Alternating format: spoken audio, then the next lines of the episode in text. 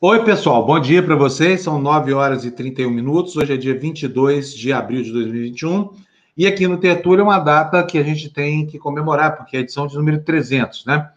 O Tertúlia e o Despertador começaram no mesmo dia, mas em alguns feriados a gente não exibiu o Tertúlia. Até para as pessoas poderem descansar da gente, né? E por isso tem um, um descompasso entre o número de um e o de outro. São oito edições a mais do Despertador do que do Tertúlia. Então, é com muita alegria que nós chegamos aqui ao número 300. Olha, é um trabalho hercúleo, vocês não imaginam o trabalho que dá isso. E eu quero dar bom dia aqui para todo mundo que já chegou aqui, desde antes do programa. Olha, dois ingressos novos na comunidade que eu quero saudar aqui. Chiru Sander Scherer, é, que se tornou membro agora durante o último despertador, e o Paulo Dionel. Bem-vindos vocês dois. Espero que vocês tenham uma longa convivência aqui com a nossa comunidade, que é espetacular. E na caixa de e-mail de vocês já deve estar o link é, para vocês passarem a interagir com a nossa comunidade, tá? Que é espetacular, vocês vão adorar. Se você ainda não é membro do canal e ainda não é assinante do canal, por que você não faz isso agora? Ajuda tanto a gente, sabia? Pega aí, dá, se inscreve lá, inscreva-se no canal, não custa nada, nada, nada e você passa a receber as notificações. Depois, se você gostar, se conviver com a gente, achar que nós somos sérios e que as nossas ideias batem com as de vocês, vocês podem passar a fazer uma pequena contribuição para ajudar a gente a pagar as contas aqui, porque você aqui é o nosso patrão. Né? A gente trabalha para você e é você que nos mantém. Quero dar bom dia para Mali, minha querida companheira. Estou aqui, bem, Mali? gente. Tudo. Como é que foi de ontem para hoje, Mali? Conseguiu Ai, descansar? Gente, tem tanto, não, tem tanta obra aqui do lado do meu prédio, Fábio que é assim, é insano o negócio, é um barulho dia e noite. Não sei que, o que está acontecendo com esse bairro. Virou um queijo suíço. É, obras, né? O mercado imobiliário bombando, Nossa em plena pandemia. Senhora. Eu tenho outro. Gente, olha aqui, eu vou mostrar para vocês. Isso aqui ó, são os remédios que eu tomo todo dia, olha. Um, dois, três, quatro, cinco, seis, sete. São oito tipos diferentes de comprimidos duas vezes por dia. Um deles um deles é esse aqui, ó, chama Trezor, é rosuvastatina, é para diminuir gordura no sangue. Isso aqui tem me dado câimbra toda noite, Mari. Eu não Como é consigo, é meu deito, pá, rosuvastatina, chama, o remédio chama Trezor. É um arraso, viu? Não queira ficar velho, viu, Mari? Aproveita a juventude aí, após a adolescência, e fica longe da velhice, porque a pior comorbidade de todas, entre todas as doenças, é a velhice, sabia? É péssimo. Uma vez entrevistando lá na Band um, um especialista em câncer, ele falou o seguinte: ó, o maior fator de risco do câncer é a idade, infelizmente. Na medida em que a idade avança, o câncer vem que vem mesmo. A vida humana esticou demais pela penicilina, pela geladeira, né, pela ausência de guerras com grandes é, quantidades de mortos. E aí alguma coisa tem que matar, gente. Essa coisa acaba sendo câncer. É o último algoz do organismo humano. Então se preparem. Aí a velhice significa ficar perto dessas coisas horrorosas. Oi, Ediluz, bom dia para você, obrigado pela sua doação. Como você é constante, Ed, me, me deixa muito feliz isso, viu? Quero dar bom dia também, olha, para Vera Lúcia Mestre Rosa, Marley Justo, Isabel, para Carmen Aires, lá na, na, Escócia. Quem mais, gente? Ana Lacerda, Eliana Barbosa, uh, para Débora Benes, para o Luiz Tadeu, para o Marcos Oliveira, para Yara Machado, Queria perguntar para vocês também, olha, para a Sandra Paulino, para o TV Escuta, para o meu querido Luiz Tadeu, tá? Que me faz enxergar, é o homem que me faz enxergar. O João Pedro, que está aqui pedindo, me chama para lá, vou chamar agora. André, manda um convite para o João aí, por favor. João, que agora tem 18 anos de idade, já é civil e criminalmente responsável por tudo que diz e faz e que desenha também. Gente, olha, hoje nós vamos ter um programa para discutir a pandemia com o ex-ministro Alexandre Padilha e vamos é, agora no comecinho nós vamos debater algo que está contaminando completamente a educação brasileira. Vocês sabem que o bolsonarismo é uma doença, Mali, é como uma ferrugem, que ela começa a atacar as pessoas pelas bordas, assim. Mas se você pensar que faz só dois anos que Bolsonaro ganhou a presidência da República, olhar o nível de infiltração das instituições brasileiras, vocês vão ver que é uma coisa absurda, a maneira como instrumentalizou a cultura, é, as relações diplomáticas, o meio ambiente, né? Meio ambiente hoje tão em voga, tão em voga, em voga aqui, assim, foi contaminando. Colocou as piores pessoas que havia no Brasil, gente que a gente nem sabia que existia, de tão perversa e cruel, Roberto Alvim, aquele Sérgio da Fundação Palmares, é, esse terraplanista do, do, do, do, do Weintraub, vocês lembram? Weintraub, gente, o que, que é isso? Essa galera acabou minando né, o que havia de saudável no Brasil. E por saudável a gente pode entender uma educação que era muito deficiente, mas ainda assim fazia alguma coisa por quem necessita de escola pública. Hoje em dia não é mais possível se afirmar que o seu filho está bem se for numa escola pública, né? Não é projeto desse governo, não é meta desse governo, não é nada.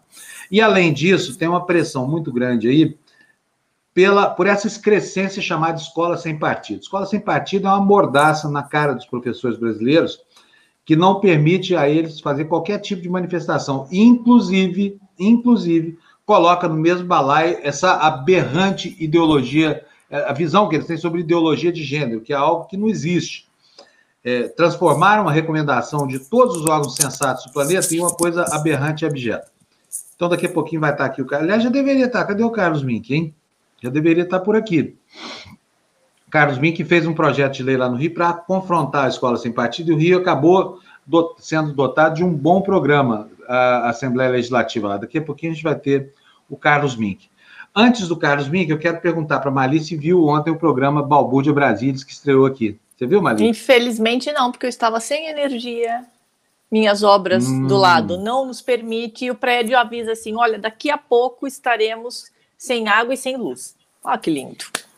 Foi muito legal. Viu? Eu vi as repercussões. Foi muito legal. O que, que você achou das repercussões? Conta para mim, porque essa eu não vi, não deu tempo. Não, eu achei que, pelo menos nos grupos que eu vi, eu achei que foi muito bom. É uma outra. É uma visão de Brasília que a gente não tinha ainda, que é uma coisa que vai deixar a gente bem atualizada e gente que está vivendo aquele clima lá, né, Fábio? Porque por mais que a gente discuta, a gente está aqui. Esse pessoal está lá. É, exatamente. Olha, para nós aqui, foi um grande ganho, porque nós, nós ganhamos aí uma equipe muito competente fazendo um programa aqui no horário que a TV não, não explorava ainda, e nós ganhamos braços mais longos para cobrir bem essa CPI da Covid que vem por aí, que está prometendo dar, dar boas alegrias para a gente, viu, Mali? Então, assim, me deixou com expectativa muito positiva esse programa, sabia? Olha, e, eu queria aproveitar que o Carlos Mink ainda não apareceu, porque eu quero conversar um pouquinho com a nossa comunidade aqui sobre algumas coisas que aconteceram nos últimos dias e vamos botar, assim, em pratos limpos essa coisa toda. A Mali está aqui comigo desde o dia zero dessa produtora, antes mesmo da gente é, ter uma cadeira para sentar, uma mesa, um computador, essas coisas todas. A Mali já estava aqui junto comigo, ela é minha sócia e ela é testemunha do esforço que a gente tem feito aqui para encontrar profissionais negros de jornalismo, jornalistas negros.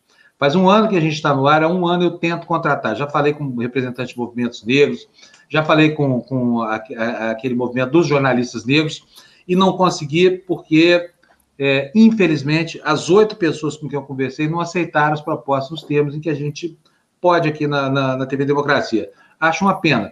E ouvi de muita gente aí que, que o problema estava na, na, remuneração que a gente oferece, que não realmente não é uma remuneração alta, porque a TV está começando agora, não tem grana nenhuma. O dinheiro que vem, que, que, que, que toca essa TV, que é o meu dinheiro, sai do meu bolso, da, das, minhas, das minhas economias pessoais, só esse não tem um sócio, não tem um investidor, não tem um patrocinador, não tem um político, não tem nada, não tem nada. E é só por isso que a gente consegue fazer o tipo de jornalismo que a gente faz aqui. Bom, ontem eu lamentei isso, lamentei o fato de não ter conseguido, de a gente ter uma televisão que não está enquadrada é, no, no, no, modelo de, de inclusão étnica que eu gostaria de ter, porque eu, eu acho que, dada a representação étnica brasileira, metade de nós aqui deveria ser negra. E não é. Nós somos todos brancos aqui na TV Democracia, infelizmente. E, e, e é uma coisa muito difícil de corrigir. Eu posso assegurar para vocês que a gente fez todo o esforço. Mali, se eu estiver mentindo, você me corrija. E ontem, quando lamentei esse fato, fui surpreendido por um questionamento de uma pessoa chamada Lerê Virgínia, que é aqui da comunidade, que me exigia desculpas públicas, dizendo que eu fui racista e que, que eu deveria me redimir da, da, da minha declaração, porque eu recebi da nossa comunidade, e aqui é o ponto que importa, uma relação de nomes de jornalistas negros para que eu pudesse contratar. Isso é absolutamente mentiroso. Eu estou aqui, inclusive, lançando um desafio para a nossa comunidade, para que, que alguém apresente uma lista, um nome sequer que alguém tenha me mandado. Porque todos os oito nomes que eu consultei foram nomes que eu procurei, foram da minha iniciativa. Então, realmente eu lembro de ter pedido a ajuda da comunidade, indicações, essa coisa toda, mas não recebi nenhuma resposta. E assim, esse é o, é o fato a lamentar, porque isso aqui representa uma vontade sincera e um esforço legítimo para resolver um problema que está criado aqui e que desde o primeiro dia eu venho dizendo aqui para vocês: a gente precisa corrigir isso, isso está errado, não é possível que a gente consiga, e passado esse ano inteiro a gente não conseguiu. É verdade que o ano não foi um ano bom. A gente começou a TV Democracia é, com a perspectiva de ter duas atividades aqui. Uma era uma produtora que iria produzir audiovisual e a gente iria prestar serviço para terceiro como produtor de vídeo, de propaganda, essa coisa toda, de vídeos institucionais, e isso daria o dinheiro para a gente sustentar o que realmente importava, que é a TV Democracia. Mas vocês sabem que 28 dias depois que a gente estreou, o que aconteceu? Veio a pandemia, a gente fechou a produtora, uma produtora linda, super bem equipada, custou uma fortuna, mas tivemos que fechar, não deu para não deu para fazer nada. E, e o nosso, a nossa produtora, que foi toda reformada, ganhou isolamento acústico, cenários de verdade, o escambau, nossa produtora foi inútil. A gente nunca conseguiu prestar um serviço por causa da pandemia. Perdemos a perna do faturamento, ficamos só com a da despesa. E, a despeito de toda a dificuldade, Maria, eu queria que você me ajudasse a contar essa história. Uhum. Deixa eu botar você aqui junto comigo. Porque eu fiquei muito aborrecido eu quando, ao vi, lamentar olha... isso Fábio, lamentar essa, essa impossibilidade. Existiu, se essa lista existiu, eu nunca vi, não chegou para mim. Então, eu, eu, eu peço a vocês que, se alguém enviou qualquer sugestão de profissionais negros para cá, que, por favor, faça chegar até mim. A gente leva super a sério esse assunto aqui e não admite ter diversação. Sabe por quê? Porque esse é um tema muito caro a nós aqui da TV Democracia. Desde o primeiro momento. E eu quero deixar muito claro aqui, faço questão de deixar claro. Eu desafio a pessoa que disse, que me enviou lista com nomes, essa coisa toda, a apresentar de novo, afirmando que é mentira cabal isso. Então, assim, vamos colocar os pingos nos is. Não é verdade que ninguém tenha me apresentado nenhuma sugestão. E a Mali sabe disso. Se apresentarem um nome que seja, esse nome será contratado na mesma hora. Na mesma hora. Nós precisamos resolver um problema aqui. Agora, vamos, vamos falar sério? Sabe? Aproveitar o lamento, sabe? O, o, o pedido para que nos ajude a resolver esse problema, isso ser confundido com atitude racista, mas nem a pau, sabe? É o contrário disso. É o contrário Eu faço disso, questão gente. de deixar isso muito claro, porque esse assunto aqui é levado super a sério. O tempo inteiro, né, Mali? Com racismo é. não se brinca, sabe? Esse é o pior problema do Brasil hoje, é o racismo. Não é só o racismo estrutural, não. Agora, quero dizer mais uma coisa para vocês. É o seguinte, é, a crítica aqui é muito bem-vinda. A crítica construtiva é muito bem-vinda. Agora, depreciação, detratação, mentiras, a gente não transige com isso. Então é o seguinte: vamos discutir isso com a comunidade e eu vou estabelecer o seguinte: é, não tem tolerância para com, com fofoca, essa coisa toda, tá bom? Peço a ajuda de vocês no sentido de, de, de fazer com que, se existiu algum dia alguma indicação de qualquer nome, que isso chegue até mim. Porque não chegou é mentira que alguém tenha me procurado com essa intenção, mandado e-mail, telegrama, telex, sinal de fumaça, não houve, né? Mali, conta aí para você agora como é que é a luta aqui para a gente resolver essa, esse, essa, esse problema que a gente não só admite, como a gente mesmo o denuncia. Gente, é assim, é eu volto a dizer, se houve essa lista, eu não recebi, eu mesma procurei algumas pessoas que a gente pudesse contratar, não achei ninguém, Primeiro que nós temos um problema que é dinheiro. Ninguém vai chamar ninguém aqui para trabalhar de graça. E o dinheiro aqui é muito curto. Todo mundo sabe disso e a gente não não esconde isso de ninguém. Agora, se houve essa lista, se alguém apresentou, apresentou para a pessoa errada, porque eu duvido que o Fábio não desse bola para isso e eu duvido que eu também deixasse isso do lado. Desculpa, é isso aí. gente. Olha, e aqui eu já estou recebendo aqui uma manifestação, olha aqui, ó, rubricas, está dizendo aqui para mim, olha, Reinaldo Maximiano, obrigado, viu, Reinaldo? Nós podemos conversar sobre esse espaço para jornalista negro. Sou negro, professor de jornalismo há 20 anos, não integro movimento, não acompanho debate. Olha, eu, Reinaldo, manda para mim, por favor, o seu contato para o meu e-mail, mais rápido possível. O e-mail é panum, P-A-N-N-U-N, são três N's, P-A-N-N-U-N, é, arroba gmail.com, panum, arroba gmail. Me interessa muito conversar com você e agradeço muito a sua manifestação, assim como vou agradecer qualquer outra sugestão. A Érica aqui também está dizendo: olha, eu sou testemunha de que vocês pediram mesmo ajuda da comunidade. É verdade. Todo mundo que nos acompanha aqui desde o começo sabe quantas vezes eu pedi isso para vocês. É, obviamente, a comunidade não tem nenhuma obrigação de, de encaminhar nada para mim, mas eu, eu, eu digo para vocês o seguinte: se alguém trouxer esse nome e esse nome tiver realmente competência técnica, nós vamos contratar na hora, dentro das nossas condições aqui.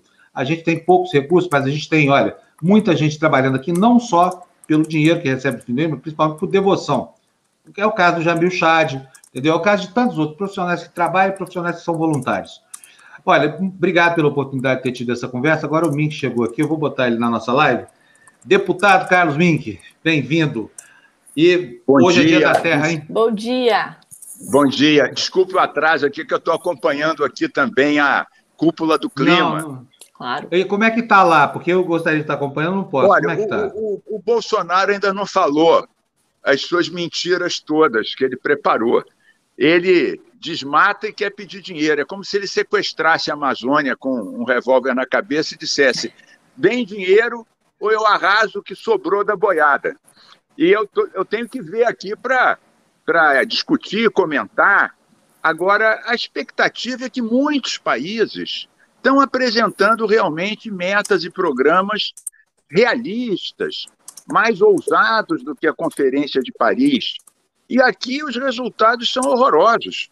Não cumprimos nada, desmatamos muito. O, o delegado da Polícia Federal, Alexandre Saraiva, acusou, com toda razão, diga-se passagem, o, o, o sinistro Salles de obstruir a ação da Polícia Federal e favorecer os criminosos, e o Brasil apresentou metas para 2030 que pode emitir mais 400 milhões de toneladas equivalentes de carbono. Ou seja, estamos pagando um mico internacional. O, o Mink, agora, é, é, hoje nós vamos pagar um mico terrível aí nesse negócio. Daqui a pouco vai começar a nossa vergonha. Mas deixa eu saber de você, do Escola Sem Partido, e do seu projeto que confrontou a Escola Sem Partido, conseguiu melhorar essa condição. O Escola Sem Mordaça, é isso que chama? Exatamente, Escola Sem Mordaça. Olha, o projeto foi votado ontem e nós aprovamos já o essencial. Faltam só três destaques que nós vamos derrotar os três na terça-feira. É um projeto que eu fiz depois em coautoria com André Siciliano, presidente da LERD, e é o contrário, porque esse projeto, cá para nós, é incrível. Eu tive que fazer um projeto para garantir o que a Constituição já garantia. Liberdade de expressão de professores e alunos, vedada a censura, né? não poder filmar um professor ou um aluno sem a prévia autorização dele, né? garantir a diversidade de opiniões sobre tudo e qualquer coisa. A escola sem partido quer proibir-se falar da ditadura, proibir-se falar de LGBT, né? É, criminalizar os professores por suas opiniões, a gente teve que fazer um antídoto à censura e à opressão. Ganhamos a primeira votação, a, a primeira não, a derradeira votação sobre o mérito, ontem, por 37 a 25 e uma abstenção. Conseguimos os votos da esquerda, centro-esquerda e do centro, e isolamos a direita bolsonarista, alguns deputados policiais e extremistas religiosos. Então foi uma vitória histórica. Agora a gente tem que derrotar esses três destaques e provavelmente o resultado será o mesmo, contra os destaques que querem desfigurar o projeto. Será na terça-feira. Mas foi realmente uma vitória, lavou a alma. A gente afirmou a democracia, a escola sem mordaça. Muito bom, parabéns. Isso é, é algo que, que, é aberrante. Essa escola sem partido é algo aberrante. Isso é a própria materialização do fascismo criando raízes nas, na infância dos alunos. O que aconteceu alguma coisa lá no clima? Não, o Bolsonaro está falando. Não, não, eu tô, eu tô com o olho aqui o olho na, no clima ele não entrou ainda não, mas eu tô, ele vai entrar daqui a pouquinho e eu quero ver o que, que ele vai falar em três minutos. É inacreditável, né?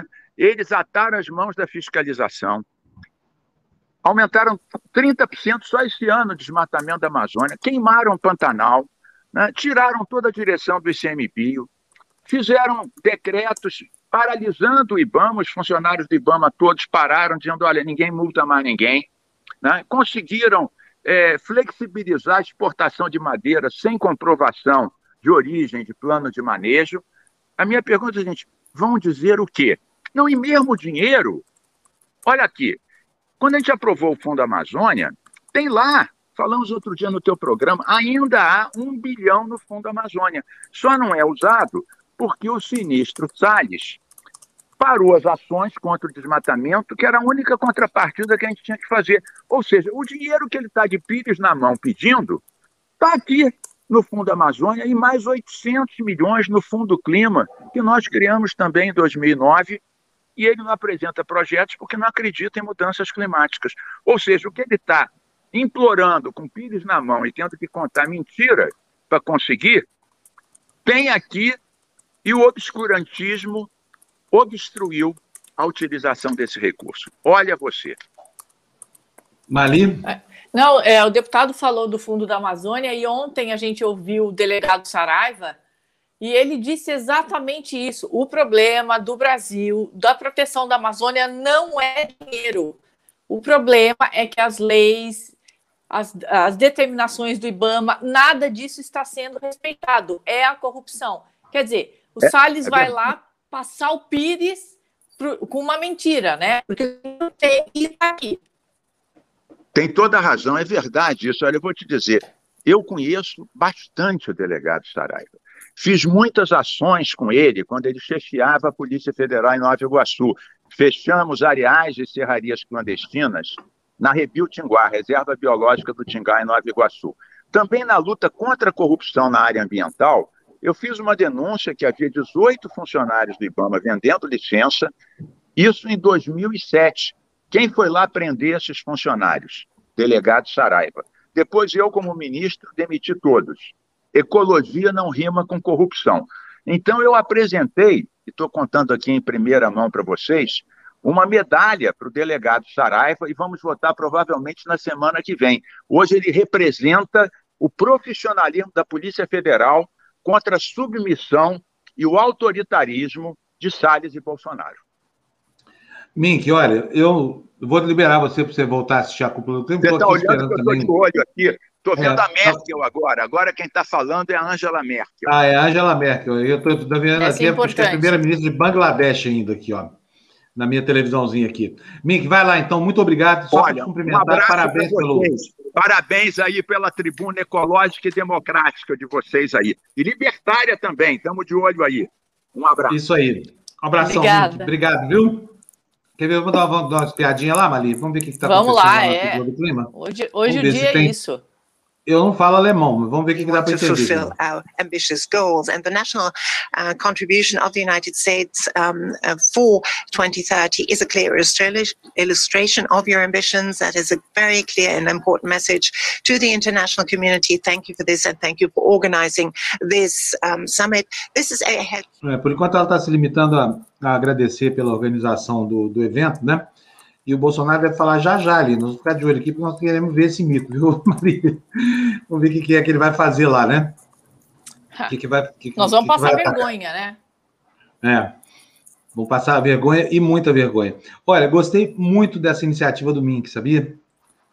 De, de confrontar a escola sem partido e aproveitar a oportunidade aberta por essa direita reacionária, estúpida e manipuladora e melhorar a condição de acesso à liberdade de expressão de professores e alunos. É, é muito bom. Fábio, é, muito bom. é hoje também aqui na Assembleia de São Paulo que vão falar sobre o fim do, da, do, da educação de gênero nas escolas daqui, não é isso?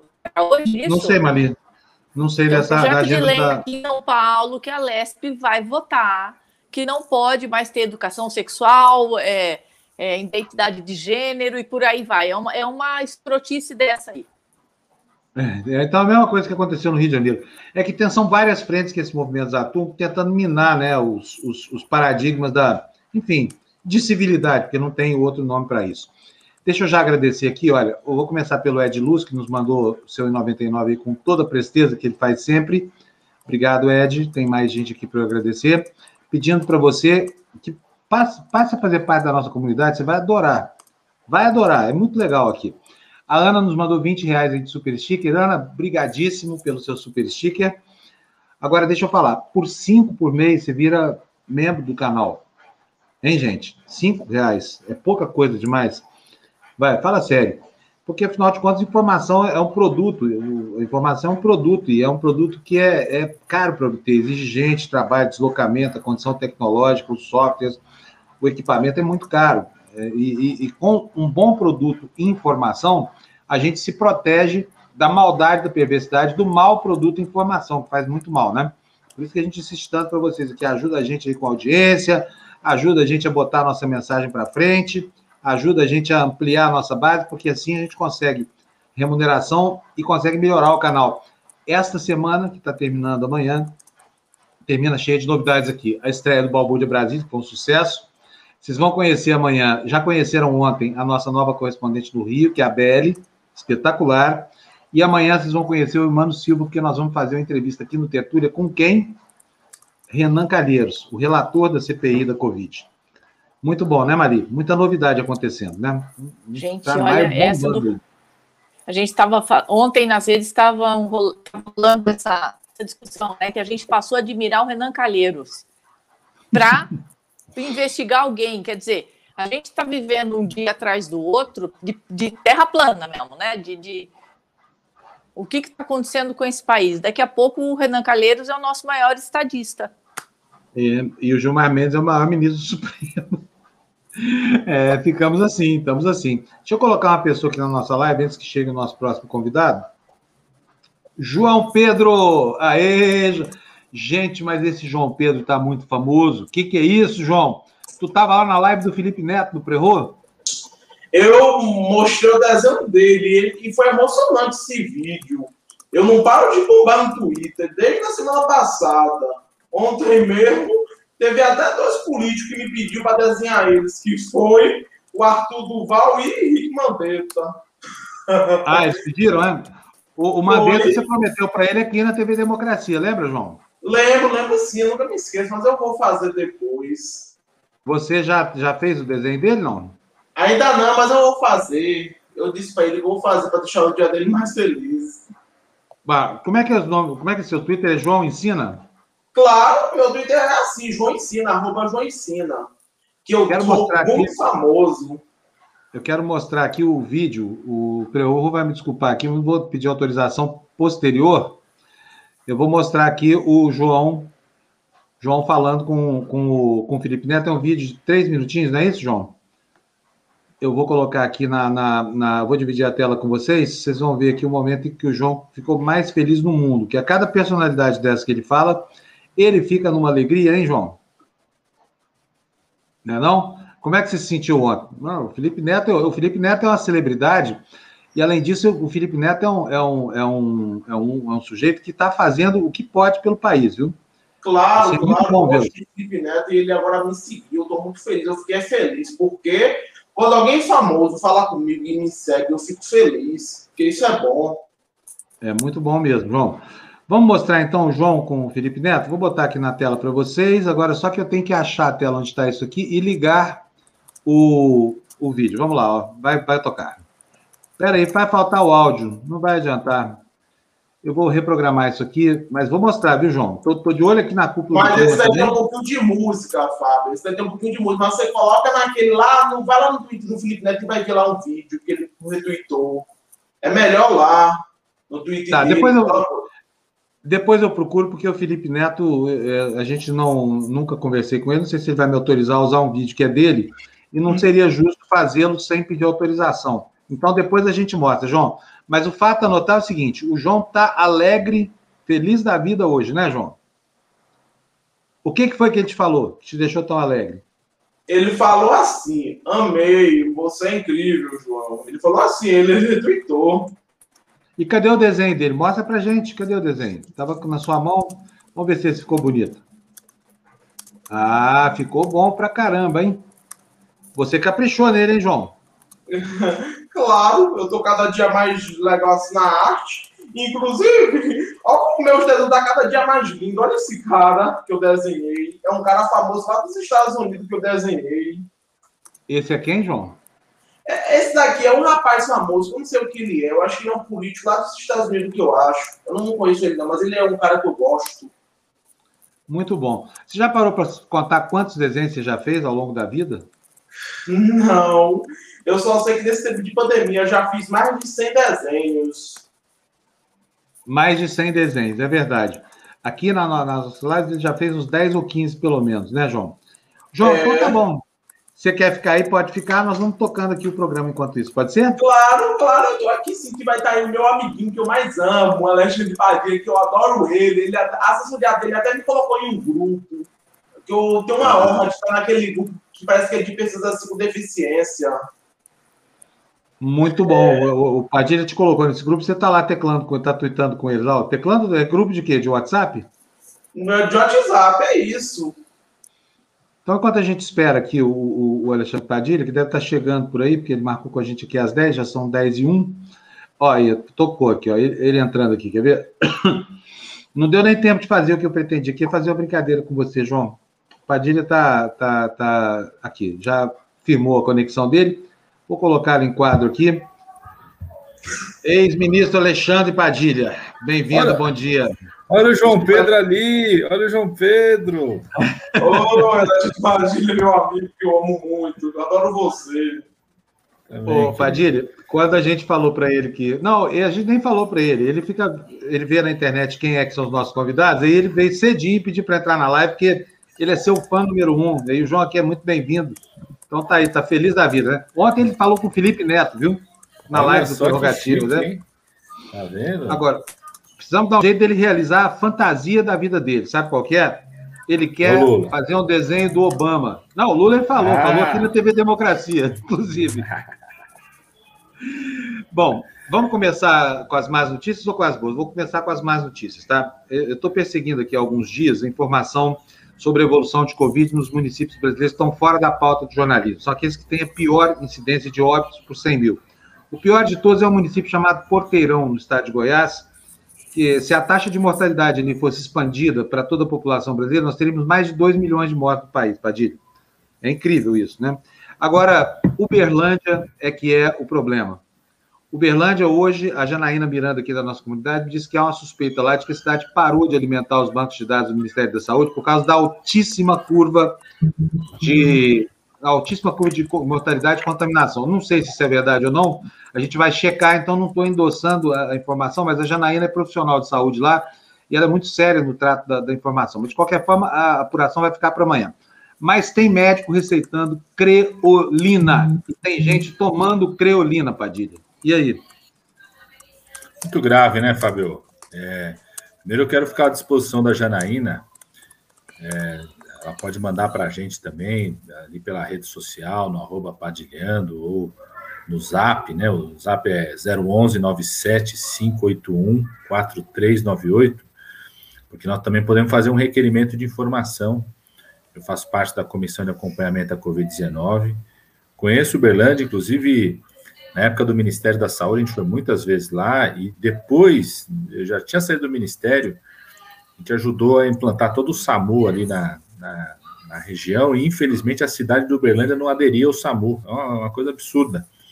É, todo o consórcio no entorno organizou o SAMU, tudo, e a prefeitura não queria brigar, não queria entrar, uma coisa absurda. Então, de fato, vamos investigar. É muito grave, né, Fábio? A gente, depois de um ano, um ano da pandemia, a gente já podendo aprender com os acertos e os erros, o Brasil vivendo no seu momento mais crítico, todo dia mais de 3 mil mortes, né?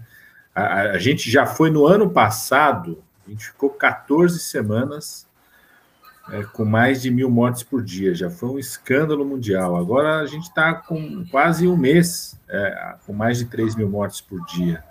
E, e é, é, de deixar indignado, Fábio, porque eu estou deputado, mas eu continuo como médico, continuo como professor, atendo os pacientes junto com os meus alunos. Eu fico de fato muito indignado de ver médico e médica que está prescrevendo, está praticando charlatanismo, né? Essa coisa de creolina, cloroquina inalatória, é, kit tratamento precoce, na verdade é um envenenamento precoce. É, a gente tem visto cada vez mais, Fábio, os pacientes chegarem no hospital, além de chegar num quadro grave, porque fica acreditando que esses medicamentos vão tratar de alguma forma, chegam às vezes com o fígado já muito atacado, com hepatite medicamentosa. Eu já vi casos, tanto na Unicamp quanto aqui no HC da USP, de pessoas que tiveram que ir para transplante infelizmente não conseguiram o fígado para transplantar por causa de uma hepatite fulminante e morreram. Né? Então, muito grave. É, se é muito grave, absurdo e criminoso Bolsonaro está investindo dinheiro público nosso, comprando esses medicamentos, também é muito grave médico participar desse charlatanismo, é, não tem outro termo, que é fazer propaganda para medicamento que não só não tem eficácia, como também já tem evidências que podem agredir o corpo das pessoas. Padilha, me, me desculpa, antes da, da Mari perguntar, me dá de novo o seu o seu telefone do, do, Opa, do WhatsApp? 011. Peraí, me dá só um segundinho aqui, senão não consigo anotar. Eu já quero botar um banner aqui. Eu, vou, eu digito aqui no chat também para ficar mais fácil. Não, pode, pode mandar que estou aqui. Pode falar. Pode, 011 97 uhum. 581 4398. Vai para a tela aqui agora o, o, o, telefone. Quem tiver denúncia, médico Isso. vigarista, bandido charlatão, pastor protestante fazendo imposição das mãos para curar Covid, denuncia para o Padilha. Eu acabei de perder o telefone de novo aqui, mas é uma coisa. Repete para mim, Padilha, por favor. É 011 97 581 4398. Vai mandar para o zap aí, a gente, a gente entra. Perdeu de novo, Fábio? 011 9581. Já estou quase decorando. 97. 011 97 uhum. 581 4398. Eu botei aqui no chat também. Aqui. Pô, agora, obrigado, Padilha. Agora vai, gente. Ó, tá na tela aí. Quem souber de qualquer vigarista empulhador aí, por favor, bota lá no Zap Padilha, porque vai parar direto lá na CPI da Covid, né, Padilha? Exatamente. E médico charlatão vai estar no foco da, da CPI da Covid, Padilha? É, o foco é o governo federal, né, Fábio? Porque você precisa ter um foco direcionado, porque o que o governo quer é exatamente né, fazer vários outros. Agora, o CFM é uma autarquia federal. O CFM não é um órgão privado, é uma autarquia federal, é um órgão do Estado.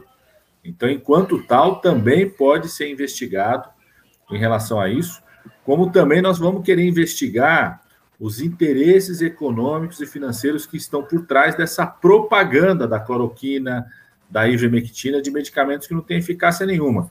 É, já foi visto, inclusive, né, de, de, de artigos, né, é, é, de campanhas que estão sendo feitas dessa forma, financiados por laboratórios que têm interesse nesses medicamentos, né? Então nós vamos para cima, sim. É, temos que ir para cima, temos que investigar. Eu sempre digo, viu, Fábio, eu não, para mim, essa propaganda que o Bolsonaro faz sobre medicamento que não tem eficácia não é só crença negacionista, não. Tem interesse financeiro por trás, tem mamata. Aonde tem mamata está o Bolsonaro ou os filhos dele. Então nós queremos investigar e a fundo em relação a isso. Mali? Isso. É, a gente ouviu do, do novo ministro da Saúde ontem à noite que agora a previsão de se vacinar todo o grupo prioritário passou para setembro. Quer dizer, é, cada hora é uma, uma, uma, data mais distante.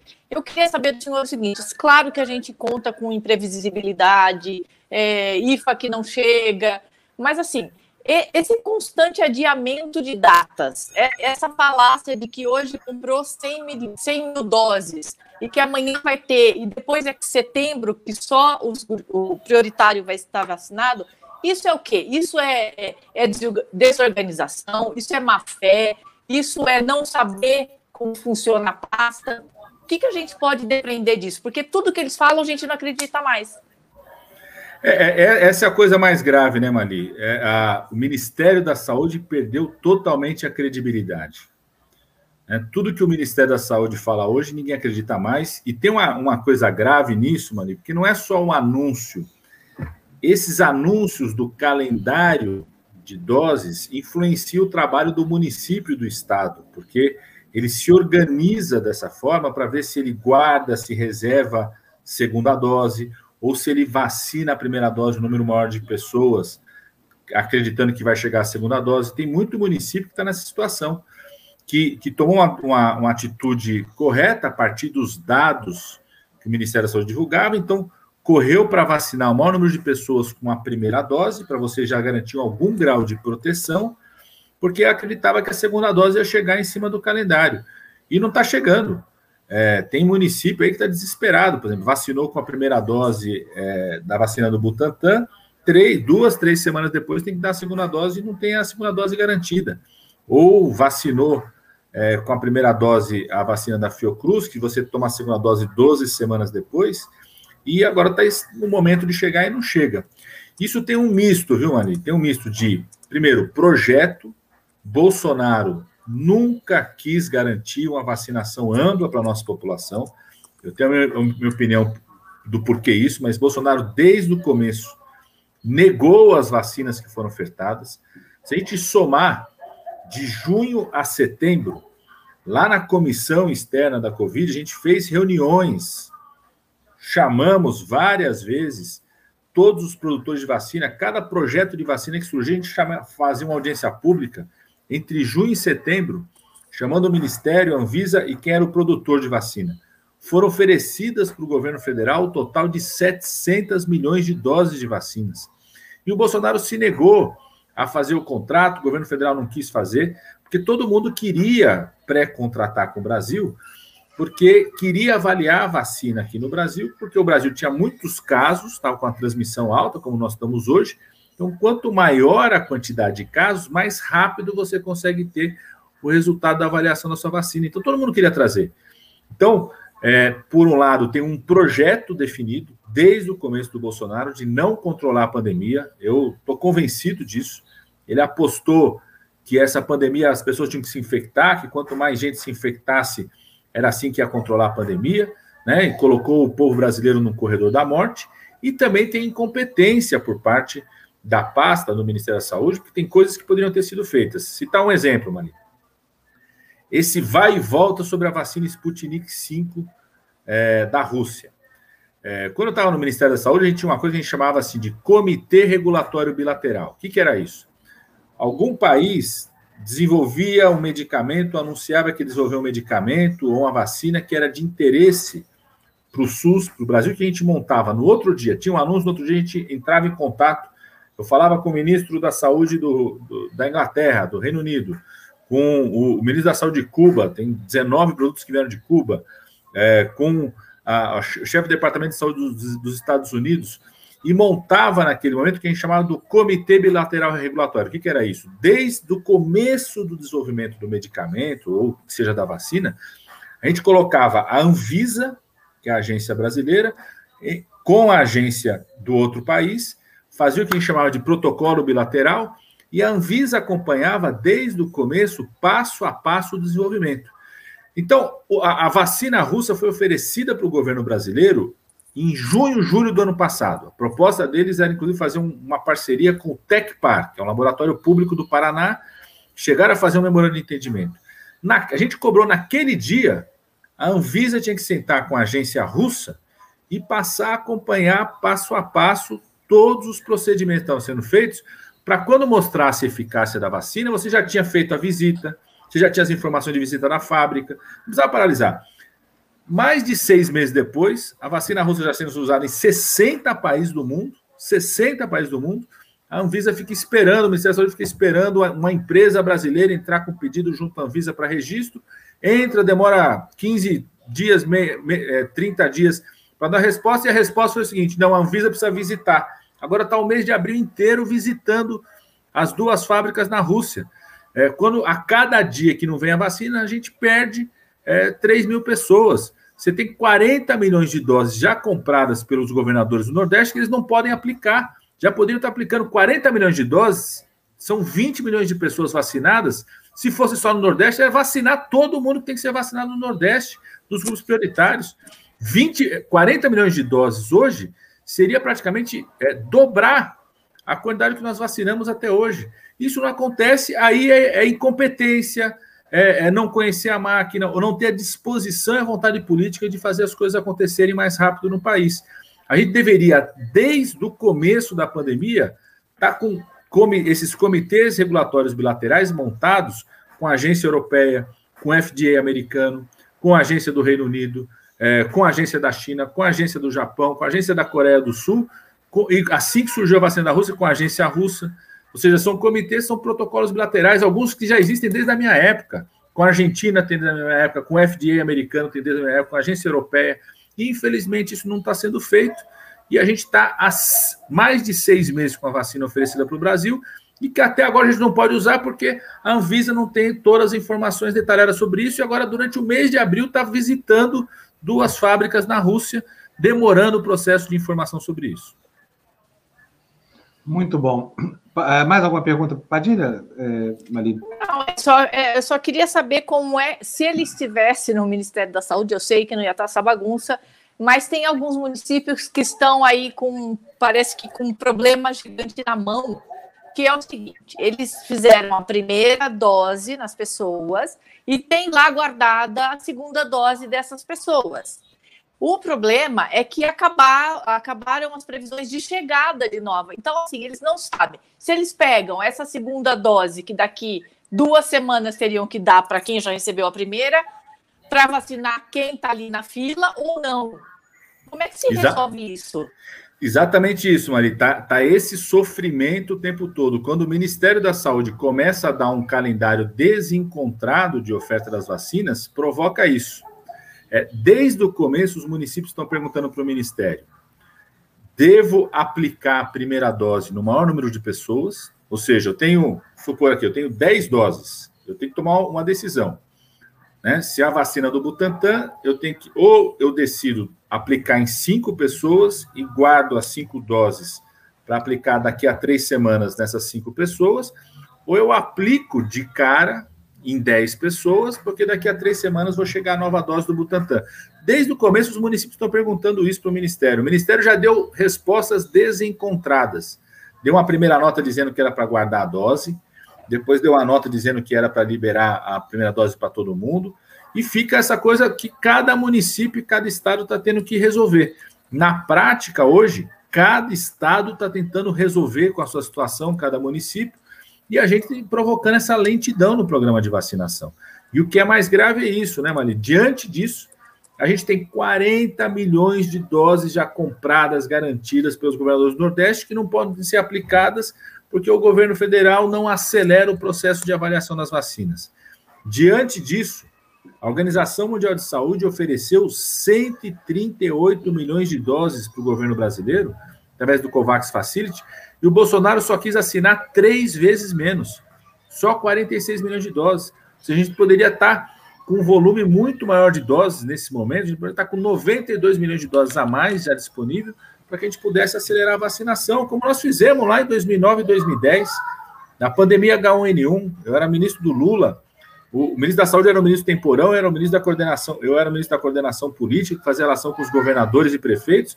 A gente juntou todo mundo em três meses, a gente vacinou 88 milhões de brasileiros. Em três meses. A gente completou agora três meses do plano de vacinação do Bolsonaro e não vacinamos metade desse, desse público ainda. Não está garantido metade desse público duas doses. Então, é muito grave e, infelizmente, os municípios ficam nessa, nessa dúvida, nessa situação é, é, do que fazer, né? Do que fazer. Eu defendia, por exemplo, desde o começo, que os municípios pudessem garantir se é a vacina da Fiocruz, que você tem um tempo maior, você tem 12 semanas, né? então você tem três meses para dar a segunda dose, vacina da Fiocruz, eu daria a primeira dose para o maior número de pessoas desde o começo, você uhum. tem três meses para receber. A vacina do Butantan, desde o começo, quem me perguntou foi o seguinte: ó, não acredite nesse calendário do governo federal. Dê a primeira dose, mas já reserve a segunda dose, porque em três semanas você vai ter que dar a segunda dose, as pessoas vão estar desesperadas esperando essa dose e não vão ter.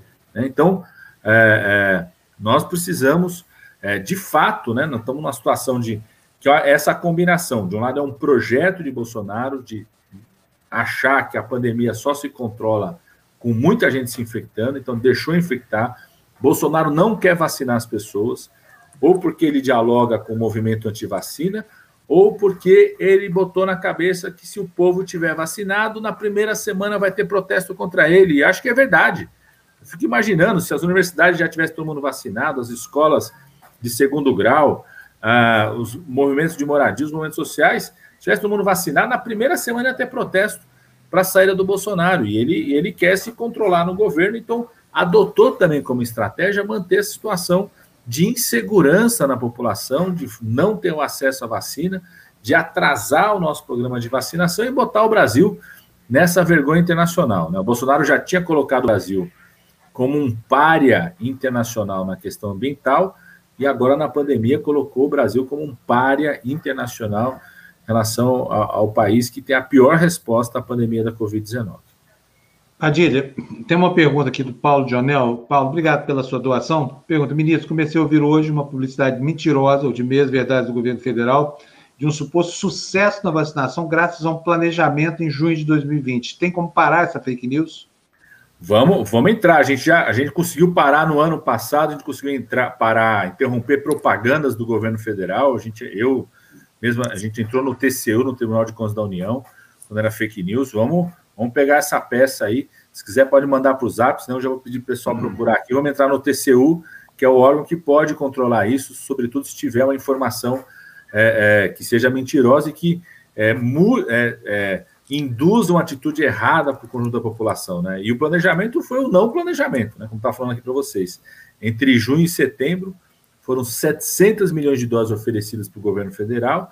Bolsonaro não quis contratar essas doses apostou apenas na vacina, em uma vacina apenas da Fiocruz, o resto ele foi negando tudo, né? desdenhou a vacina do Butantan, desdenhou a vacina russa, é, não quis saber da Pfizer, não quis saber da Janssen, nenhuma delas ele quis saber, veio contratar agora, em março. Só que quando contrata em março, o Brasil já foi para o final da fila, um monte de país já passou na nossa frente, por isso que a gente tem um programa tão lento de vacinação, podendo ser um país que tivesse né, um, um, um plano de vacinação ágil, como nós tivemos na pandemia 2009 e 2010. Ex-ministro, deputado Padilha, muito obrigado pela sua presença aqui mais uma vez. Estamos juntos, vou, vou botar aqui o telefone do Padilha. Olha, pode mandar o WhatsApp para ele, pessoal, vai ser bom, hein?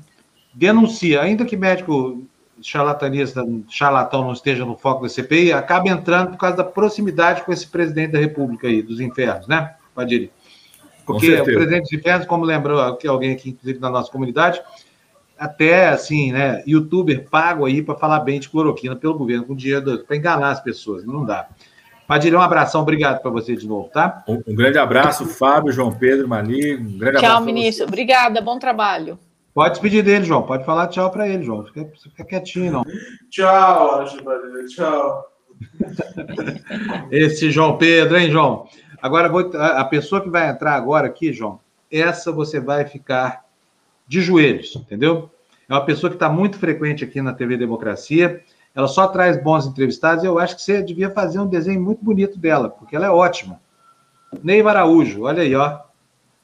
Conhece bom a Neiva, não? Bom dia, bom dia, João. Bom dia, bom Fábio. Dia, bom dia, Mali. Tudo bem com vocês? Tudo bom, Neiva? Tudo bom. Tudo, Neiva, muito bom ver você aqui. Olha só, e, ela, e ela é bonita, João. Olha, dá para fazer um desenho ótimo, hein? Claro. Não venha com sacanagem fazer desenho feio, não, tá? Tá, tá. Neiva, bem-vinda aqui de novo. A Neiva sempre trazendo coisas aqui espetaculares para a gente sobre programas que têm por objetivo mitigar as dificuldades, a miséria, essa coisa toda. Mas eu sei que hoje está trazendo uma pessoa que vai falar sobre outros assuntos, né? Outras especialidades, né? Relacionadas à saúde indígena também. Eu conheço o trabalho dela mas eu vou deixar para você apresentar e dizer quem que é. Vai lá, você está virando praticamente âncora indigenista e ambientalista aqui da TV Democrática. Então, toca a entrevista aí.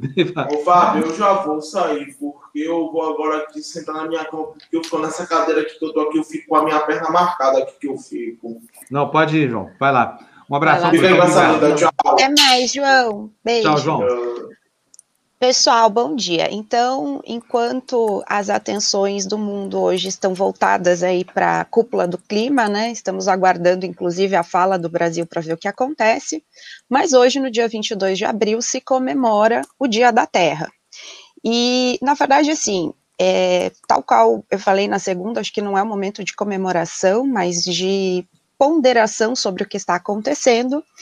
Então, nós convidamos para participar aqui da nossa fala hoje a Daniela Larcon, que é antropóloga, que tem um trabalho lindo, pesqui que pesquisa é, populações e comuni é, desculpa, que pesquisa impactos a populações e comunidades tradicionais no sul da Bahia, no oeste do Pará. Bom dia, Daniela, seja bem-vinda, tudo bem contigo? Bom dia, Neiva. Bom dia, Tudo Fábio, Maria, um prazer Oi, Daniela. Prazer é nosso. Muito bem-vinda aqui, viu? Bem-vinda. Aliás, eu conheço o seu trabalho de ler na internet algumas coisas que vocês produzem. Me encanta muito, viu, Daniela? Parabéns pelo seu trabalho. Mas vamos lá, Obrigada. Neiva, toca a entrevista com ela. Daniela, então eu gostaria de iniciar a fala aqui contigo, pedindo para que você falasse um pouco sobre as mudanças, como que você enxerga essas mudanças no uso na- da terra no Brasil. Uhum. Bom, é, a gente tem como contar a história do Brasil de certa maneira com foco na terra, né? Ao longo do tempo que a gente, em marcos muito gerais, o que a gente tem observado é um processo de acumulação da terra, de concentração da terra, de formação do latifúndio, de espólio, né? É, em que você converte esses territórios que estavam ligados a identidades muito diferentes, modos de vida específicos, territorialidades específicas, e de repente tudo isso passa a virar é, porções que podem ser dispostas no mercado de terras, né? Que podem ser objeto de transações, de compra, de venda e tal, e você vai constituindo, então, é, o que equivocadamente se, se chama de ciclos econômicos ao longo do tempo, e você vai é, cada vez mais expulsando essas, essas populações, sejam elas indígenas, ribeirinhos, quilombolas, etc., que vão se concentrando em lugares, é, porções do que eram seus territórios, né, tradicionalmente ocupados, cada vez mais sendo apertadas, né, pelo avanço da fronteira capitalista. Então, é, esse, esse avanço da fronteira também está muito ligado à estruturação, né, do... É, do processo de escravização no Brasil, tanto de né, é, negros quanto indígenas, e você também vai associar esse, esse processo né, de, de concentração da terra ao, é, ao racismo estrutural. Né? A gente está falando de um processo de espólio não só da terra, mas também da mão de obra. E isso vai ganhando feições diferentes ao longo dos diferentes períodos históricos. Né? E uma expressão contemporânea muito importante disso é justamente o desenvolvimentismo.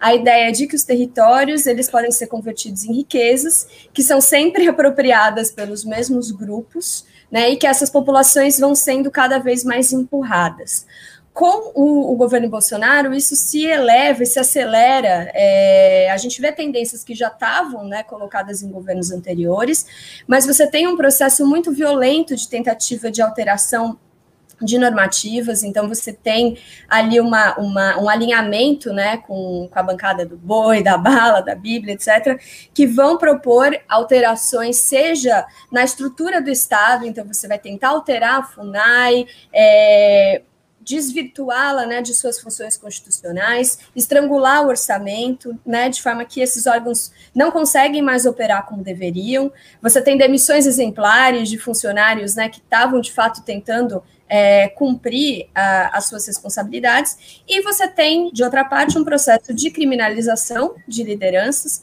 de violência aberta, então, um aumento avassalador dos assassinatos de lideranças indígenas e outras lideranças do campo. E eu acho que é algo que opera já muito, uh, enfim, de forma muito contundente, que é a incitação à violência aberta e ao, e ao espólio, né? A gente assistiu ao Dia do Fogo. É, essas, é, você não precisa necessariamente ter alterações nas normativas para você já ter alterações na, na realidade social. Então, acho que isso é muito importante, né? Quando você tem um presidente da República, um ministro, que constantemente mobilizam as suas bases para atacar e para fazer ações diretas é, que visam já se apropriar desses territórios, você na prática já consegue implementar essas políticas que eles estão tentando por outras vias também. E você tem, é claro, um processo que aí já vinha de antes, mas que, que se intensifica também, é, de acionamento no judiciário, né? Então, todas, eu quase todas essas lideranças respondem a muitos processos, né? A gente tem também lideranças indígenas e de outros segmentos que é, em várias situações já foram presas, enfim, já passaram meses e meses presas sem é, nunca terem tido uma, uma sentença né, é, finalizada, então foram presas em prisões preventivas, assim, completamente enfim. É, e eu acho que assim, a gente às vezes pensa muito na Amazônia como foco de preocupações, porque ela é sim um foco desses ataques, mas esses processos que eu estou descrevendo aqui é, podem ser observados no país todo. Né? A gente tem nesse momento, por exemplo, poderia estar vários exemplos, mas planos de construir uma usina nuclear em Itacuruba, né, em Pernambuco, no sertão, que impactaria diversos povos, povos que já foram impactados por outros projetos desenvolvimentistas, como, por exemplo, a transposição do Rio São Francisco. É, então, assim, é, se a gente olha para o sul, para o nordeste, né, você tem o tempo todo, de um lado, esse constante avanço sobre os territórios, os modos de vida, mas a gente tem também é, constante resistência. Eu acho que isso é, é muito importante de enfatizar. Esses povos, é, sejam eles povos indígenas, ribeirinhos, quilombolas, etc., fundos de pasto, fecho de pasto, camponeses, assentados, enfim, uma diversidade imensa né, de formas de viver e se relacionar com o território, eles estão também é, fazendo ações diretas o tempo todo, né? E aí entra um pouco na, na minha área de pesquisa mais especificamente, que são as retomadas de terras, é, você tem processos de retomada de terras, de autodemarcações, de resistência a barramentos, enfim, de resistência ao avanço do garimpo, e às vezes essas situações ficam pouco visíveis ou são poucos, pouco compreendidas nos grandes centros, né? Mas são enfrentamentos que é, ocorrem o tempo todo, né? E, e em condições muito desiguais. Muito bom. Deixa eu te perguntar uma coisa, Daniela. É, o Bolsonaro foi denunciado por tentativa de extermínio indígena, genocídio, que é a denúncia que, que corre mais rapidamente contra ele, que pode gerar consequências no futuro, lá no, no Tribunal de Haia, é justamente essa. Eu queria saber como é que é o impacto disso em campo. Se você já esteve em campo depois da pandemia e pôde ver o estrago que esse tipo de política provoca. Eu me lembro muito bem do decreto da água. O Bolsonaro negou aos índios água tratada. É uma coisa... Uhum assim, completamente absurda, desumano demais, até a gente pensar que pode ter acontecido. Mas como é que é no, no, no, no resto do chão lá, no dia a dia, como é que isso está impactando as comunidades? Uhum. Bom, o impacto é. Bom, agora você tem bolsonarismo e Covid ao mesmo tempo, né? Mas o impacto começou é, desde o primeiro turno, né? Assim, quando o Bolsonaro vai para o segundo turno, você já tem nesses lugares muito tensionados comemoração das elites locais, tentativas de invasões de terras indígenas. A gente começou a mapear, a gente, eu digo uma rede, né, de antropólogos, antropólogas, é, indigenistas, apoiadores e as próprias lideranças indígenas, desde o primeiro e depois do segundo turno, é, as, as tentativas de enfim, já ali na prática incidir nesses territórios, é, comemorando né, a, a, vitória eleitoral. Com a Covid, eu não, eu não tive em campo, né, até por conta das restrições agora sanitárias, mas a gente está em, em, diálogo o tempo todo. Então, vou dar um exemplo para você.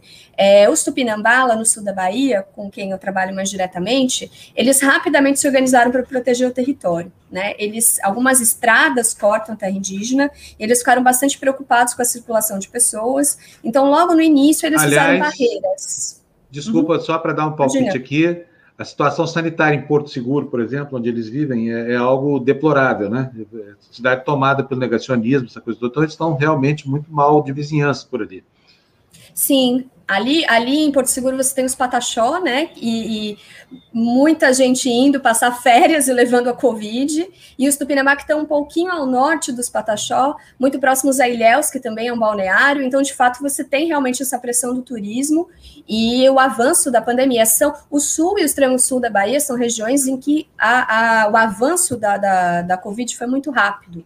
Então, enfim, você teve essas lideranças tentando proteger seus territórios e você teve a, um dos prefeitos locais ali, de um dos municípios, enviando a polícia para tentar desfazer a tiros a barreira sanitária. Então, assim, é, você, você observa como, né, voltando para o argumento que eu, que eu mencionei antes, como você tendo um, um clima muito confortável para que esses antagonistas dos indígenas e de outros grupos, eles se sentem muito confortáveis para agir, porque eles sabem que eles têm um respaldo né, institucional do governo federal. É, foi muito interessante você ter mencionado a ação no TPI, né, no Tribunal Penal Internacional, porque é, são algumas ações, né, e tem, tem uma agora em construção pela própria articulação dos povos indígenas do, do Brasil, a PIB. Então, de fato, eu acho que é, é muito importante esse processo, seja por crime contra a humanidade ou genocídio, né, independente da categoria em que se enquadrarem as ações, de mostrar que, que a gente tem tido uh, um, um, desde o começo, as lideranças indígenas de outros grupos estão enfatizando que precisaria haver um plano robusto de enfrentamento à pandemia nesses lugares, para esses segmentos. E não houve. Desculpa, posso te interromper um segundinho? Claro. Nós estamos acompanhando a cúpula do clima aqui, eu quero mostrar porque o Alberto Fernandes começou a falar lá. Vamos, vamos, vamos dar uma espiadinha lá, como diz o pessoal do BBB? We have to be aware of the suicidal path that we are trans you're working because of the contamination is now or never. In Argentina, we part of the uh, Paris Agreement, and we included in our national cabinet climate change as one of our ministers so that they can set up the mitigation plan.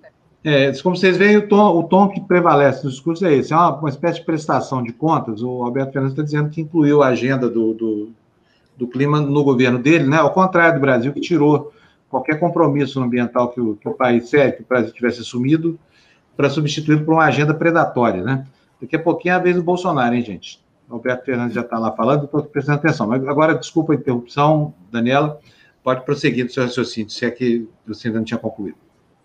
Não, só para concluir, o que eu acho que a gente, é, desde, desde o ano passado, eu venho pesquisando né, a resposta dos povos indígenas à Covid-19 numa equipe aqui na Escola Nacional de Saúde Pública, da Fiocruz, e o que a gente tem observado é isso, é, todas as ações têm partido do movimento indígena e dos seus aliados. Né? Foram eles que construíram planos de enfrentamento à pandemia, são eles que nos oferecem dados, se você analisa tanto a imprensa nacional quanto a imprensa internacional, cobrindo a pandemia e os povos indígenas, os dados utilizados vêm da PIB, não vêm do governo federal, porque a gente tem um processo de subnotificação também. Eles se recusam a contar indígenas contaminados em áreas urbanas, indígenas que não estão em áreas homologadas. Então, você tem uma situação, de um lado, de desassistência, mas também de apagamento desse processo de genocídio em curso. Né?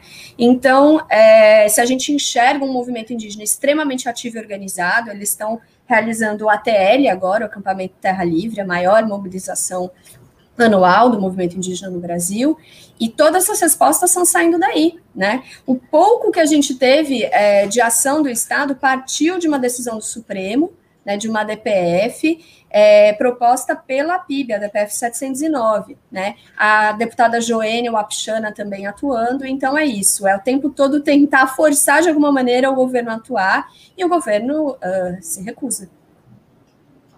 Muito bom, Mali. Cadê a Mari? É que a Mari caiu?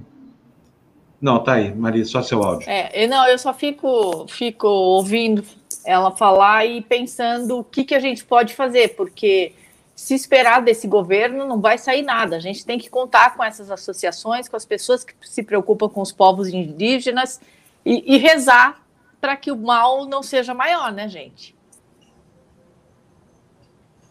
É, acho que de fato exercer pressão e ajudar a reverberar essas uh, estratégias que estão sendo tomadas pelas próprias lideranças, uhum. pelas pessoas em campo, né? Eu estou me referindo aos povos indígenas, mas a gente também sabe que a situação com quilombolas, com ribeirinhos uhum. são também muito preocupantes. E essas pessoas só contam com elas mesmas, né? Com, com as pessoas que, que ajudam, que se unem para ajudar essas pessoas, porque a gente do governo federal, e às vezes até dos governos estaduais não vem nada mesmo, né?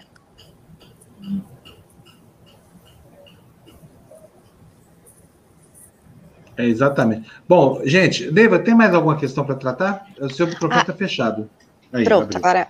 Então, eu gostaria de pedir para a Daniela falar um pouquinho sobre o livro é, Os Donos da Terra, porque é uma obra muito bacana e eu acho que também é uma forma de nós discutirmos esse tema que é super complexo de uma maneira um pouco mais, mais lúdica, mais leve. Então eu gostaria que a Daniela falasse um pouquinho do processo de construção do livro. Ótimo, obrigada, Neiva. É, bom, Os Donos da Terra é um livro com histórias em quadrinhos, são sete histórias é, que eu tive a alegria de coautorar né, com o Vitor Flynn, um artista plástico, e com a Glicéria Tupinambá, que é uma liderança indígena. Então, é, são histórias que partem da pesquisa que eu venho desenvolvendo com os Tupinambá nos últimos dez anos, ele está disponível para download, para compra também no site do Editor Elefante, em outras livrarias, mas é um pouco isso que eu estava falando antes, né? É, de alguma maneira, trazer o primeiro plano essa atuação indígena de fato mostrar que apesar aí você tem uma imagem né da, deles é, ingressando numa, numa área de exploração é, de areia e brita e tentando resistir você tem um pouco esse processo histórico de constituição das fazendas de cacau ali no sul né é, esses, esses flashbacks que vão contar um pouco. Pouca gente sabe que em meados da década de, de 1930 houve um levante ali no, no sul da Bahia com algumas lideranças que, que uma, a principal liderança foi presa e desapareceu em 1937. Foi taxada de comunista na época. Então, são histórias muito pouco conhecidas, né, de, de um povo indígena que vem exigindo a demarcação do seu território, uh, um processo que começou em 2004 e ainda não foi concluído. Então, um pouco revisitar essas memórias, né, da exploração do trabalho, trabalho infantil, trabalho em condições análogas à escravidão, é uma diáspora importantíssima, porque uma vez que o território foi tomado, os tupinambás se espalharam pelo Brasil, mas mesmo assim conseguiram se manter conectados e são hoje um dos povos indígenas que tem feito um, um dos enfrentamentos mais fortes é, para reaver o seu território e garantir o seu direito, né? A, a, não só os, os, os, seus direitos constitucionais, mas a ideia de um, de um direito a diferença do direito ao futuro, né? Até um projeto coletivo. Então, se a gente está falando hoje é, do relógio cada vez mais rápido, né? Acelerando esse esse processo de catástrofe ambiental e climática são justamente essas iniciativas de autonomia e de resistência nos territórios que é, oferecem um contraponto. E, para concluir, eu acho que destacar também que é, em relação à pandemia especificamente, em relação ao bolsonarismo, aquelas comunidades que estão de alguma maneira em posse da terra, que têm alguma forma de autonomia, são as que têm se mostrado mais capazes de resistir e responder. Né? Então, a centralidade da terra está aí. Você conseguir ter um substrato material para exercer a sua resistência, mesmo num cenário extremamente é, desfavorável, como o que a gente tem visto. E é um exemplo, né? Poderia estar falando aqui dos Munduruku com autodemarcação no Tapajós, poderia falar dos enfrentamentos dos Laclanochoclen no sul da, do Brasil, né? Face a, a, ao, ao judiciário. Enfim, são tantos exemplos que acho que a gente precisa aprender com eles. Muito bom. Ótimo, ótimo. Neiva, eu não sei nem como é que te agradeço. Daniela, eu falo muito obrigado, mas você não tem jeito de agradecer assim, com, com, com, uma expressão tão pequenininha dessa, né? Quando é que você volta agora, Neiva? Ah, não sei, mas Fábio, eu vou, vou aproveitar o espaço para deixar um registro, é, até com base na fala da Daniela, mas é muito importante nós começarmos a discutir, já que a gente tem falado num projeto de país, né, e até pegando a fala aí do presidente argentino, é, quando você fez a inserção, é agora ou nunca. E já passou da hora de nós discutirmos o projeto de desenvolvimento que nós queremos para o Brasil porque quando nós analisamos esses impactos, nós conseguimos visualizar que é uma repetição de ciclos e que não tem uma distribuição paritária dos ônus e dos bônus. Então, essas populações locais elas ficam com todo o prejuízo e o bônus ele é distribuído entre poucas pessoas que estão muito longe dessas localidades. Então, acho que é, importante também nós discutirmos os vários projetos que, como a Daniela disse, é, a Amazônia tem um, um, papel, tem, tem uma visualização maior, né, tá, tá no, no, foco das atenções, mas esses projetos, eles estão previstos para todo o Brasil, é ferrovia, é hidrelétrica, enfim, são inúmeros projetos e, e eles estão impondo um custo muito alto a essas populações, então acho que é uma pauta também que a gente precisa avançar e discutir, porque os símbolos desse discurso desenvolvimentista, eles são muito fortes, então nós precisamos sim fazer um contraponto. E só agradeço a Daniela pela, pela disponibilidade em participar aqui conosco e falar um pouquinho do trabalho dela, da experiência dela nesse Dia da Terra. Muito obrigada, Daniela. Muito obrigada mesmo. Eu que agradeço. Bom, eu agradeço as duas. Daniela, muito bem-vinda aqui quando quiser é, nos iluminar com seus conhecimentos sobre é, a questão indígena no Brasil, que não é pouca coisa. E a Neiva, brigadíssimo de novo, viu, Neiva? Imagina. Porta da casa, aqui é serventia para você para dentro, tá? Um beijo para duas. Obrigada. Um tchau, beijo, gente. pessoal. Até mais. Tchau, tchau. O, vamos dar mais uma espiadinha, ver quem é que está lá na cúpula do with the clima aim agora? of producing Eita! with the aim of producing 50% of the kingdom's energy need by Saud, Arábia Saudita. 2030 Olha como ele é using pequenininho, fica enterrado na cadeira. clean, renewable mas é uma crueldade sources. terrível, viu, Maria? Enhancing the level of international cooperation Agora, is the optimal agenda, solution agenda o to meeting the challenges of climate change. volume dessa- During our dessa G20 janela aqui, presidency last year, we advocated the need to adopt. Afinal de contas, não nos interessa muito a posição da Arábia Saudita, porque eles nem têm o que proteger lá, né? Ah, Por areia, nem Mali. Sim, pois é. Mas eles são os caras do petróleo, né? Quer dizer, tudo que está sujando a nossa, quase tudo que está sujando a nossa atmosfera vem de lá, principalmente de lá, né?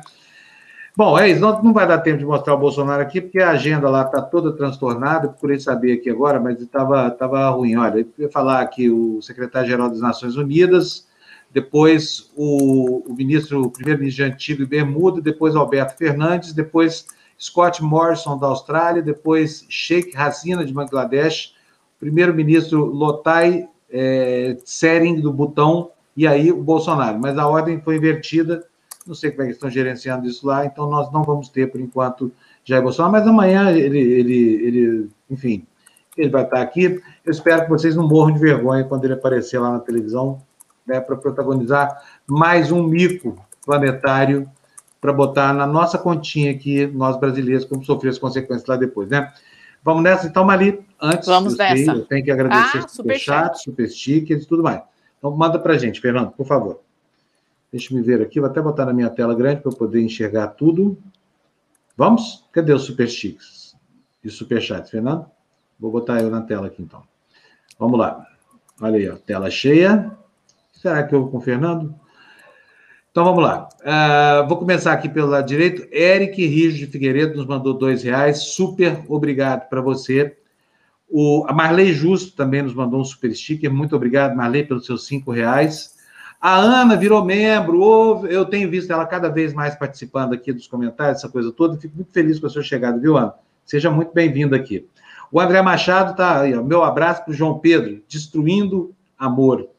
Tá aí uma manifestação para o João. João, tá vendo só? O João nos devolveu cincão aqui. Muito obrigado para você, viu, André? A Érica está dizendo aqui que está na rua, mas está ajudando um pouquinho. Ela sempre atenta, sempre atenta. Muito obrigado, Érica. E o Pedro Garibaldi Santos se tornou nosso membro aqui. Bem-vindo, Pedro. Espero que vocês gostem da nossa comunidade, que fiquem com a gente por muito, muito tempo, né, Malina? Muito. Então vamos nessa, gente. Vamos começar o dia, ganhar o dinheiro. É, mais, vamos lá assistir a cúpula do clima, que deve estar. Tá... Vai ser interessante a hora que o governo brasileiro começar a falar. Isso aí. Vou, vou até fazer o seguinte. Acho que eu não vou encerrar o tertúlia, não. Nós vamos falar tchau para o pessoal. Eu vou deixar rolando aqui é, a versão da transmissão em inglês, tá bom? Boa. A versão da transmissão em inglês, vocês podem acompanhar. Daqui a pouquinho surge o Bolsonaro aí. Eu vou ficar acompanhando aqui também. Depois da fala do Bolsonaro, se, se precisar, eu comento, tá bom? Mali, um beijo para você, pessoal da nossa área de comentários aqui, da nossa comunidade. Super obrigado. Desculpa aqui o meu desabafo, mas a questão do racismo aqui é algo que a gente preza, né, Mali? E, e, e ninguém vai nos botar pecha de racismo, porque isso é completamente inadequado. Então, é só esse o recado que a gente tem que dar para aí. A luta aqui não é pequena e ela é muito séria. Então, vamos colocar a seriedade, repor a seriedade dos trilhos, né, Mali? Sim. Mali, um beijo para você. Tchau, pessoal. Vou ficar aqui nos bastidores, vou colocar para vocês aqui então a transmissão da Copa. Amanhã a gente ah, olha fala quem tá mais falando. Olha aí, olha aí, ó. Ih, we produce more using less resources, which makes Brazilian agriculture one of the most sustainable practices Nós on the produzimos muita We energia e a, a- agricultura sustentável, a mais sustentável 84% do planeta. Amazonian biome and 12% of the Earth's 84 drinking da water Amazônia resources. As a, preservados. resor- as a result, in the past 15 years alone, we have avoided the emission of more than 7.8 billion tons of carbon Nos into the últimos 20 anos, atmosphere. nós evitamos a emissão de 7,5 the light toneladas de, de carbono na atmosfera. differentiated atmosfera. responsibilities, we continue to collaborate towards global efforts against climate change. contribuindo com os esforços globais contra We are o one of the few global. developing countries to adopt and to reaffirm a poucos países do cross-cutting and comprehensive NDC, including absolute targets for reducing emissions even already for 2025 by 37%, and a reduction of up to 40% para by 2030. 37% e até Mr. President, we could not agree more with your call for establishing ambitious Atendemos o seu commitments on the climate agenda. Para aderir a metas ambiciosas contra o that our aquecimento climate global. neutrality in Brazil be achieved by 2050. Therefore, bringing forward by 10 years the previously announced commitment levels. Nós Among estamos measures 10 that are anos na, frente dos, dos, dos, comprometidos. our commitment to eliminate illegal deforestation in Brazil by 2030. Aham. O with nosso comprometimento com o combate ao desflorestamento da Amazônia. With that, we will reduce our greenhouse reduzimos gas emissions by nearly 50% by that date. emissão de gás One must recognize that this will be a complex dia, até agora. task. Command and control measures are part of the response. Despite our administration's budget constraints, I have nevertheless determined that the environmental bodies be further strengthened, thereby doubling funds allocated to inspection actions. But it falando is agora necessary dos- to do do more. dinheiro- do We must face the challenge of improving the life of more than 23 million Brazilians who live in the Amazonian region. The Bom, country's gente, olha, richest é muita nation conversa as fiada. far as natural Eu resources desisto de fazer are essa minha concerned. tradução But again, simultânea. we Não, Fábio, the worst ouvir mentira não dá, né? development É, indices. não dá.